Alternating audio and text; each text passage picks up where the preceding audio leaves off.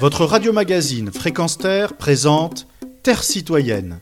Vivre ensemble, c'est essentiel. Une chronique animée par Pierre Guelf.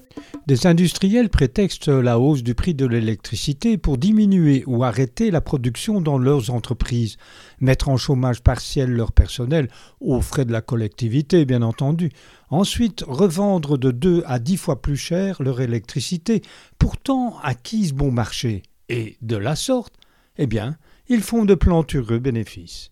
Cerise sur ce très mauvais gâteau, certains patrons bénéficient en plus de primes pour, je cite, non-consommation. Nous sommes bien en présence de cynisme et d'indécence du capitalisme. Tout est dit. Retrouvez et podcastez cette chronique sur notre site fréquence